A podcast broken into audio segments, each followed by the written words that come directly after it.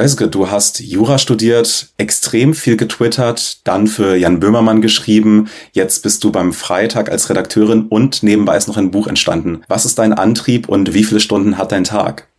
Also ich kann erstmal sagen, mein Tag hat tatsächlich weniger Stunden als acht in der Regel. Also für den Freitag arbeite ich natürlich Vollzeit, aber diese ganzen anderen Sachen, das ist alles nichts, etwas, nichts, was so hintereinander passiert weswegen ich dann irgendwie erst um 22 Uhr Feierabend mache oder so. Nein, ich bin sehr religiös, was Thema pünktlich Feierabend machen angeht und ich sehe es auch nicht ein für irgendwas. Also ich habe nicht genug Leidenschaft für irgendwas im Leben, um irgendwie bis 22 Uhr oder so noch da zu sitzen selbst im Studium, selbst in der Examensvorbereitung habe ich darauf geachtet, dass irgendwie das Lernen auch mal ein Ende hat und dass dann, auch wenn ich vielleicht an dem Tag nicht alles geschafft habe, was ich schaffen wollte, dass ich dann trotzdem irgendwie mir erlaube zu chillen. Weil ich glaube, das ist extrem wichtig für die mentale Gesundheit und allgemein, um irgendwie ein normaler Mensch zu bleiben, dass man so sechs bis acht Stunden pro Tag arbeitet und das mache ich auch. Und der Antrieb ist äh, die Sachen machen, die ich liebe. Also keine Ahnung, es ist, ich kann es gar nicht erklären, weil es von sehr tief drin irgendwie kommt. Also es ist, ich liebe es einfach zu schreiben, zu diskutieren, mich mit aktuellen Debatten auseinanderzusetzen. Das klingt jetzt sehr unspezifisch, aber genauso unspezifisch ist es halt auch. Und mich in Dinge auch mal zu vertiefen, tiefer zu recherchieren und daraus irgendwie was zu machen. Und es ist einfach, also dass ich davon leben darf, ist echt extrem geil. Es gibt diese eine Stelle in deinem Buch, wo Selim eine Lehrerin trifft in diesem Antiquariat und ähm, er fragt sich ja, ob nur Menschen diesen Blick, den sie hat, haben, ob die LehrerInnen werden dürfen oder ob man den dabei erlernt und denkt sich auch, bewerten als Lebensstil. Und ich würde dich fragen, was wäre bei dir vielleicht das Äquivalent, so als AutorInnen, MeinungsmacherInnen? Das ist eine extrem gute Frage. Ich freue mich auch generell, dass du über die Stelle sprichst, weil ich, weil ich mich das wirklich bei Lehrern schon immer gefragt habe ob die, es gibt diese Lehrer-Personality und ich habe mich immer gefragt, ist das irgendwie so Henne-Ei-mäßig? Lernt man das irgendwie im Lehramtsstudium oder wird man überhaupt nur Lehrer, wenn man irgendwie so, so drauf ist? Bei mir wäre es wahrscheinlich, ja, wahrscheinlich irgendwie sowas wie diskutieren oder so. Es klingt jetzt, als wäre ich der nervigste Mensch der Welt, aber wenn es eine Sache gibt, die ich, die ich wirklich tagtäglich tue, sei es im echten Leben oder virtuell auf Twitter, ist es wahrscheinlich irgendwas ausdiskutieren geht es dann auch ins Schreiben über? Ist dann Schreiben für dich so eine Art von Diskutieren erstmal mit dir selbst oder ist es so einem der Diskussion vielleicht sogar vorgreifen? Ja, sicher. Also gerade journalistisches Schreiben, gerade wenn es irgendwie ähm, weniger nachrichtlich und mehr analytisch oder sogar kommentierend ist, ist es ja eigentlich ein einziges Rumdiskutieren voll. Gerade eine Analyse, wo du wirklich darauf achten musst, dass du irgendwie verschiedene Perspektiven einbringst, das Thema von allen Seiten beleuchtest. Ähm, das ist ja im Prinzip eine monologisierte Diskussion.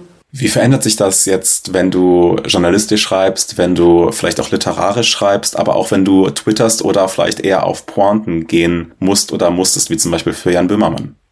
Ich würde sagen, dass das Tweeten und das Comedy-mäßige Schreiben ist auf jeden Fall schon mal sehr ähnlich. Ich habe für Böhmermann auch hauptsächlich Tweets geschrieben, das muss man auch dazu sagen. Das literarische Schreiben ist natürlich sehr anders, aber ich muss sagen, es, trotzdem gab es da auch Aspekte, da hatte mein Lektor mal gesagt, so, okay, man merkt einfach, dass du sehr, also er meinte das positiv, es klingt ein bisschen negativ, aber er meinte so, man merkt halt, dass du sehr so humormäßig sehr Twitter sozialisiert bist, weil die Dialoge halt so, der Humor an den Dialogen sehr kurz und sehr, mit sehr wenigen Wörtern irgendwie funktioniert. Und er meinte, daran merkt man irgendwie so deinen Twitter-Einfluss, was ja aber nicht schlecht ist. Also so darf ja, äh, auch in Literatur darf ja Humor durchaus so sein.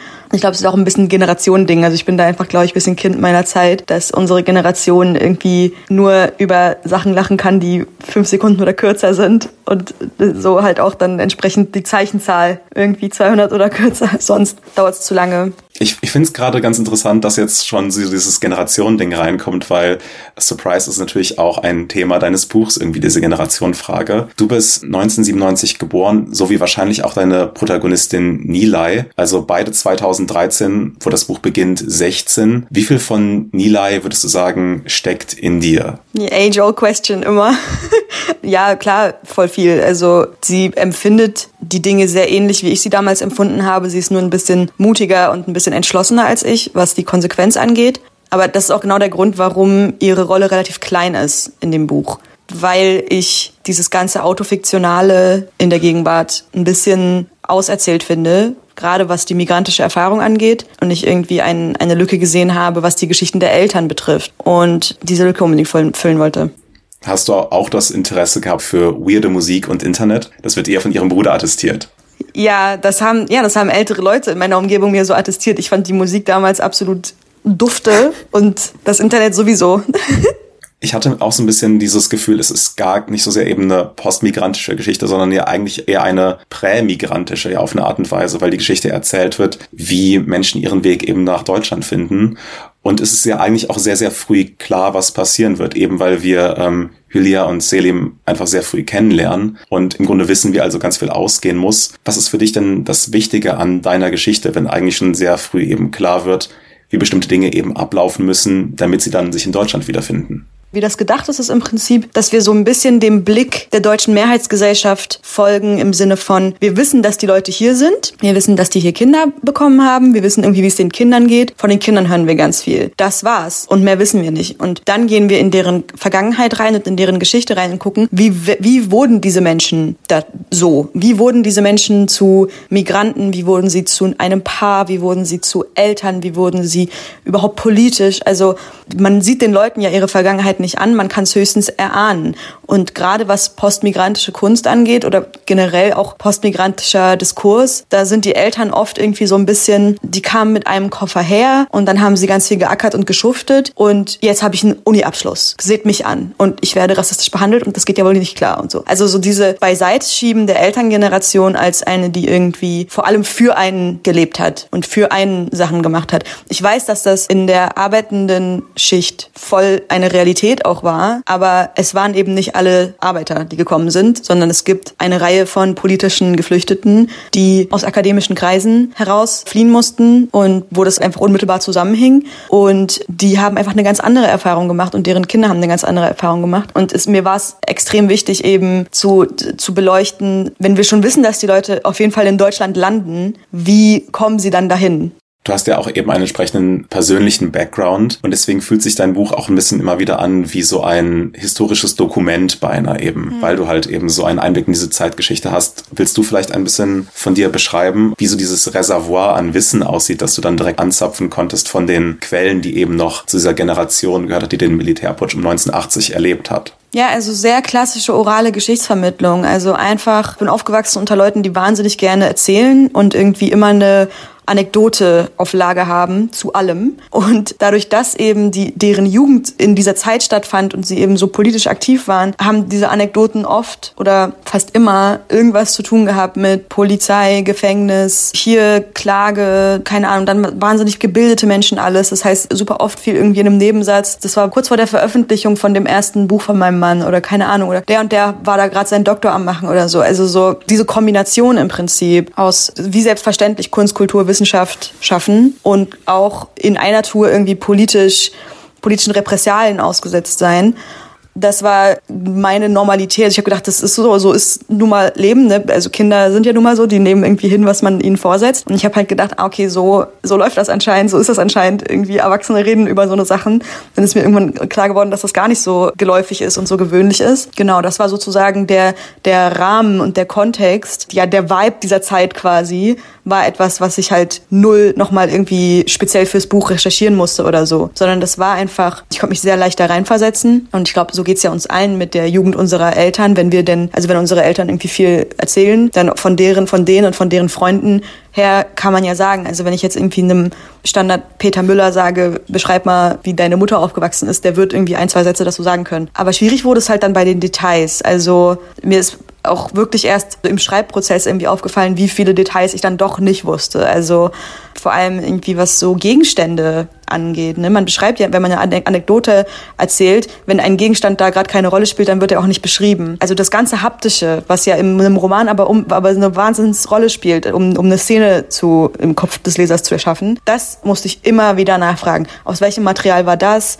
Gab es das schon? Wie sah das aus? Wie habt ihr das benutzt? War das schon elektrisch oder noch per Hand und so Geschichten? Weil es auch noch eine Zeit war, also ja, die ich halt nicht erlebt habe. Genau, also das war dann viel Nachfragearbeit einfach. Es macht total Sinn vor dem Hintergrund, wie du das gerade beschrieben hast, dass es dann auch so ein politisches Buch ist und ein politisches Thema hat, weil du so aufgewachsen bist. Aber würdest du deine Schreiben per se als politisch auch selbst benennen? Ja, voll, immer. Und gerade konkret im Buch, dass das so eine feministische Schlagseite kriegt, war auch gar nicht so wirklich geplant, sondern das kam einfach irgendwie von alleine, weil ich war beim Entwickeln der Figur Hylia, war mir wichtig, dass sie, also sie muss ja natürlich irgendwie politisch aktiv sein, damit sie überhaupt in die Lage kommt, fliehen zu müssen. Und mir war wichtig, dass sie aus einem normalen Haushalt kommt. Also weder super konservativ, unterdrückerisch, Klischee, der Vater erlaubt nichts, noch irgendwie außergewöhnlich, fortschrittlich, sonst was, sondern halt einfach Normie Arbeiterhaushalt. Und auf einmal wurde das so voll die feministische Story, weil ist ja irgendwie klar, dass das dann ein emanzipatorischer Prozess ist, obwohl die Familie nicht super streng oder irgendwas ist, ist es für Julia trotzdem ein Abnabelungsprozess und dieser Abnabelungsprozess hat was Politisches. Die Migrationserfahrung hat auch was Politisches in sich wieder. Nicht nur, weil es aus politischen Gründen passiert, sondern auch, weil man aus einem Umfeld gerissen wird, dass man sich als Frau überhaupt erst erkämpfen musste. Und zwar irgendwie ein Umfeld, in dem man politische Stimme ist und indem man die Gesellschaft mitgestaltet. Da muss sich Julia irgendwie erstmal reinkämpfen und dann wird ihr das einfach weggenommen, durch, dadurch, dass sie eben nach Deutschland müssen. Und insofern immer politisch und manchmal auch auf Arten und Weisen, die ich vorher gar nicht so richtig geplant habe. Ich habe das Gefühl, das ist so eine der Sachen, die dich, ich würde es einfach mal grob in einen Topf werfen, von deinen Contemporaries ein bisschen unterscheidet. Also wenn ich denke an andere AutorInnen, die so ein bisschen aus dieser Twitter-Sphäre eher kommen oder die vielleicht da erstmal so ein bisschen Bekanntheit erlangt haben, dann ist es so bei dir auf jeden Fall, dass du politisch deutlich auch präziser in deiner Haltung bist, dass auch viel mehr in deinen Tweets zum Beispiel kommunizierst. Aber trotzdem hast du auch einfach so jede Menge Leute da, die dich lesen. Also fast 80.000 Menschen auf Twitter Siehst du dich, und ich weiß, das ist ein bisschen eine unlautere Frage, aber bist du irgendwo in einer Influencer-Position? Bist du irgendwie jemand, wo das dann so Lifestyle begleitend wird? Gar nicht unbedingt für dich, aber auch für die Menschen, die dich rezipieren? Ja, sicherlich. Also ich wehre mich da auch nicht gegen. Ich finde es irgendwie Quatsch zu sagen, oh nein, ich doch nicht, weil Influencer sind nur die anderen oder so. Also mir sagen Leute ständig, dass ich ihre politischen Haltungen beeinflusst habe. Und nichts anderes heißt ja, also nichts anderes macht ja ein Influencer irgendwie. Und ich werde ja auch die ganze Zeit Influenz von anderen Leuten. Also meine politische Haltung ist ja, ist ja auch nicht komplett auf meinem Mist gewachsen. Deswegen, ja, sicherlich ist das auch eine Influencer-Position, ja. Glaubst du dann, die Leute wollen dich dann eher wegen deiner literarischen Position lesen oder ist es dann Influencer-Merch? Nein, das ist kein Influencer-Merch. Das ist Kunst. Ich bin Schriftstellerin. Ja, ich habe das auch mich so ein bisschen im Vorhinein gefragt, wo ich dich so ein bisschen da so sortieren würde zwischen Leute und ich hatte immer das Gefühl so, so ich lese ja auch super gerne Tweets von hier Sebastian Hotz natürlich und von Ilona Hartmann, aber so, was mir häufig gefehlt hat, ist da so ein bisschen so diese politische Präzision, irgendwie die Haltung, die du halt in Tweets entwickelst, aber die sich dann irgendwie auch in einer Art und Weise sehr schlüssig jetzt in dieses Kunstwerk irgendwie übersetzt. Und ich wollte dich fragen, ob du da irgendwie so eine Art mhm. von natürlich nicht nur klaren umrissen Positionen, aber ob du so einen Kompass hast davon, was dir wichtig ist, mit deinem Schreiben so oder so zu vermitteln. Du hast eben schon diese Freude an der Diskussion erwähnt, aber gibt es da was, was da für dich nochmal, ja, das ist, was du bei Menschen rüberbringen willst, vielleicht auch? Also durch den Roman im Roman würde ich sagen nicht. Im Roman geht es darum, eine Geschichte zu erzählen und sie handelt von politischen Menschen, aber es ist nicht so, dass der Roman jetzt irgendwie die Leute links machen soll oder so. Also es ist, ich habe eine Geschichte zu erzählen und deswegen erzähle ich sie. Aber im journalistischen oder in Tweets sogar teilweise schon. Da geht's ums Informieren, ums Kommentieren, um, um so eine gute, gesunde Mischung aus Analyse und Haltung und teilweise sicherlich auch, was Leute Aktivismus nennen würden, wo ich, was ich irgendwie gar nicht verkehrt finde, wenn es um, wenn es um Menschenrechte geht, so. Also, ich kann jetzt nicht sagen, oh, Werte, Solidarität oder so, weil ich bin niemandes Mama. Ich bin nicht für Wertevermittlung zuständig. Gibt es Leute, in deren Tradition du dich irgendwie siehst, sei es literarisch oder auch aktivistisch, vielleicht sogar journalistisch? Gibt es da Menschen, wo du sagen würdest, die haben auf jeden Fall dein Schaffen beeinflusst oder das ist dein Kanon? Kanon ist ein bisschen übertrieben, aber naja, also klar könnte ich jetzt lauter Leute aufzählen, die ich irgendwie gut finde oder wo ich, wo ich sage, so von dem habe ich gelernt oder so. Aber das würde erstens zu weit führen und zweitens würde ich dann hinterher mich ärgern, dass ich wahrscheinlich die Hälfte vergessen habe. Also sagen wir lieber, ja, gibt's viele.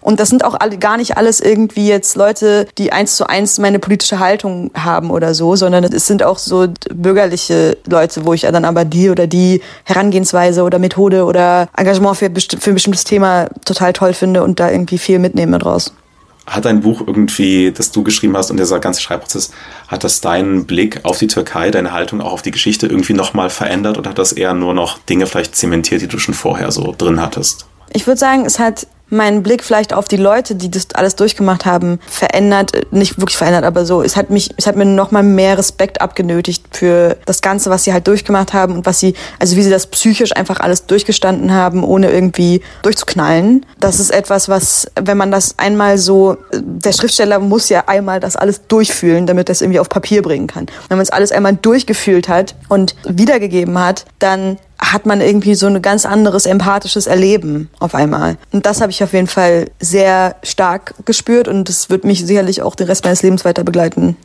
Das ist jetzt gar nicht mal so sehr eine Frage, das ist vielleicht eher eine Einschätzung und wenn du dazu was kommentieren magst, würde ich mich freuen natürlich. Mhm.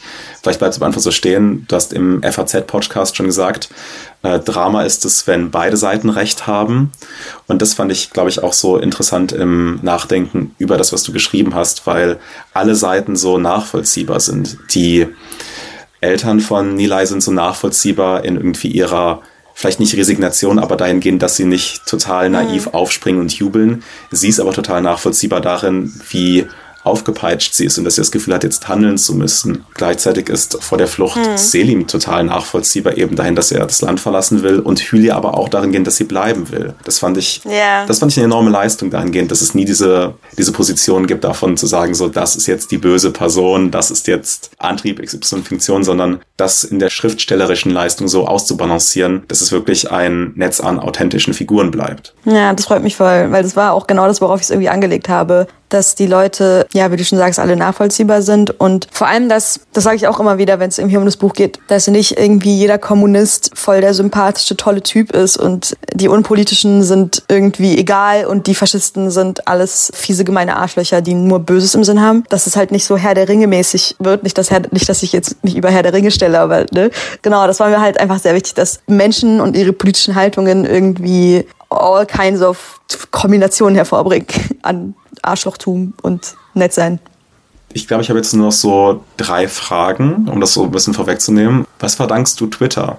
Auf jeden Fall die Möglichkeit, die Gelegenheit, die Dinge zu machen, die ich mache. Ich werde nicht sagen, dass ich Twitter verdanke, dass ich es überhaupt mache, weil also das würde einfach meine Fähigkeiten schmälern, die, die ich ja auch ohne Twitter gehabt hätte. Aber ich hätte vielleicht nicht die Gelegenheit gehabt, dass so viele Leute das mitkriegen und dass daraus dann wieder so viele Gelegenheiten erwachsen. Also ohne Twitter hätte ich vielleicht nicht die Kolumne gehabt und dann ohne die Kolumne wäre meine Literaturagentin nicht auf mich aufmerksam geworden und so weiter. Also so, dass Leute einfach mitkriegen, was ich kann und was ich zu erzählen habe und daraus dann Gelegenheiten kommen kleine eingeschobene Frage, die ich nicht bedacht hatte. Hast du vielleicht irgendwie Tipps oder Ideen, wie Menschen, die eventuell auch gerade anfangen, so zu schreiben, sich so zu äußern, wie die sich vielleicht auch auf eine Art und Weise so Gehör finden, so eine Reichweite bekommen? Ja, das kommt sehr darauf an, auf welcher Plattform. Wenn wir jetzt über Twitter reden, dann muss man wirklich einfach sich angucken, wie die Plattform funktioniert. Und also ich könnte jetzt da irgendwie so konkrete Sachen sagen, aber das glaube ich, irgendwie zu kleinteilig. Und sowas wie benutzt keine Hashtags oder so. Aber ja, also es gibt so, so, so kleine Dinge, die man irgendwie beachten kann. Und da ist irgendwie Nachahmen gar nicht verkehrt. Also irgendwie gucken, was Leute machen, die da sind, wo man gerne wäre und dann so ein bisschen einfach kopieren mit den und mit eigenen, also methodisch kopieren und dann mit eigenen Inhalten. Das wäre, glaube ich, so der übergeordnete Tipp und dann ansonsten halt Plattform für Plattform gucken. Sich klar machen, dass nicht jede Plattform die gleichen Regeln hat, sondern im Gegenteil, man sich auf Instagram irgendwie ganz anders zu verhalten hat als auf Twitter, wenn man es dann auf Reichweite auslegt. Was sind deine Ziele jetzt noch? Was, also du hast ein Buch geschrieben, kein Antrieb jetzt, dass du sofort wieder irgendwas machen, schaffen, Dingens musst. Aber wie geht's weiter? Also ich habe tatsächlich gestern bisschen angetrunken auf einem Spaziergang abends gedacht, Alter, wenn's alles so bleibt, wie es jetzt ist, ist auch okay. So, eigentlich muss ab jetzt gar nicht mehr so viel groß passieren. Aber was ich, also ich will auf jeden Fall irgendwie noch mal ein Buch schreiben, was in der Gegenwart spielt, einfach damit ich nicht alle zwei Minuten irgendwie meinem Vater schreiben muss, aus welchem Material seine Schultasche 1985 war. Und ich glaube, ich möchte journalistisch weiterarbeiten, ich möchte mich juristisch weiterbilden, ohne ein zweites Examen zu machen, weil nein, danke aber ja, ich will einfach irgendwie up to date bleiben, was die Entwicklungen in meinem eigentlichen Fach angeht. Und genau, sonst einfach weitermachen, was ich jetzt gerade mache und damit möglichst irgendwie einfach gut davon leben können und eine gute Zeit haben. Gibt es noch irgendwas, was du loswerden willst zu deinem Buch, zur Schriftstellerei, zu deinem Fachgebiet Jura, zu irgendwas, das dich geärgert hat oder was man am besten jetzt bei einem gerade noch recht verregneten Sommer auf einem Spaziergang trinken sollte oder vorher? Es ist ja jetzt irgendwie noch nicht mal mittags bei uns. Ich weiß nicht, wie, wie spät es bei euch ist, wie ihr das gerade hört, aber mittags bei uns. Das heißt, Kaffee ist schon mal nicht schlecht, keine schlechte Idee. Es ist verregnet, das heißt, das heißt, es wird wahrscheinlich ein heißer Kaffee und kein. Ich, ich überlege gerade einfach nur laut, was ich mir nachher gleich holen werde auf dem Weg zur Arbeit. genau, und sonst, ach, weiß ich nicht. Es war voll das schöne Interview, kann ich ja vielleicht mal sagen. Die Fragen waren irgendwie interessanter als in, in anderen. Ich will nicht die anderen Interviews dissen. Mach gerne. aber deine, deine Fragen, deine Fragen waren super interessant. Vielen Dank. Dankeschön, Özge, und alles Gute. Bis zum nächsten Mal. Dankeschön.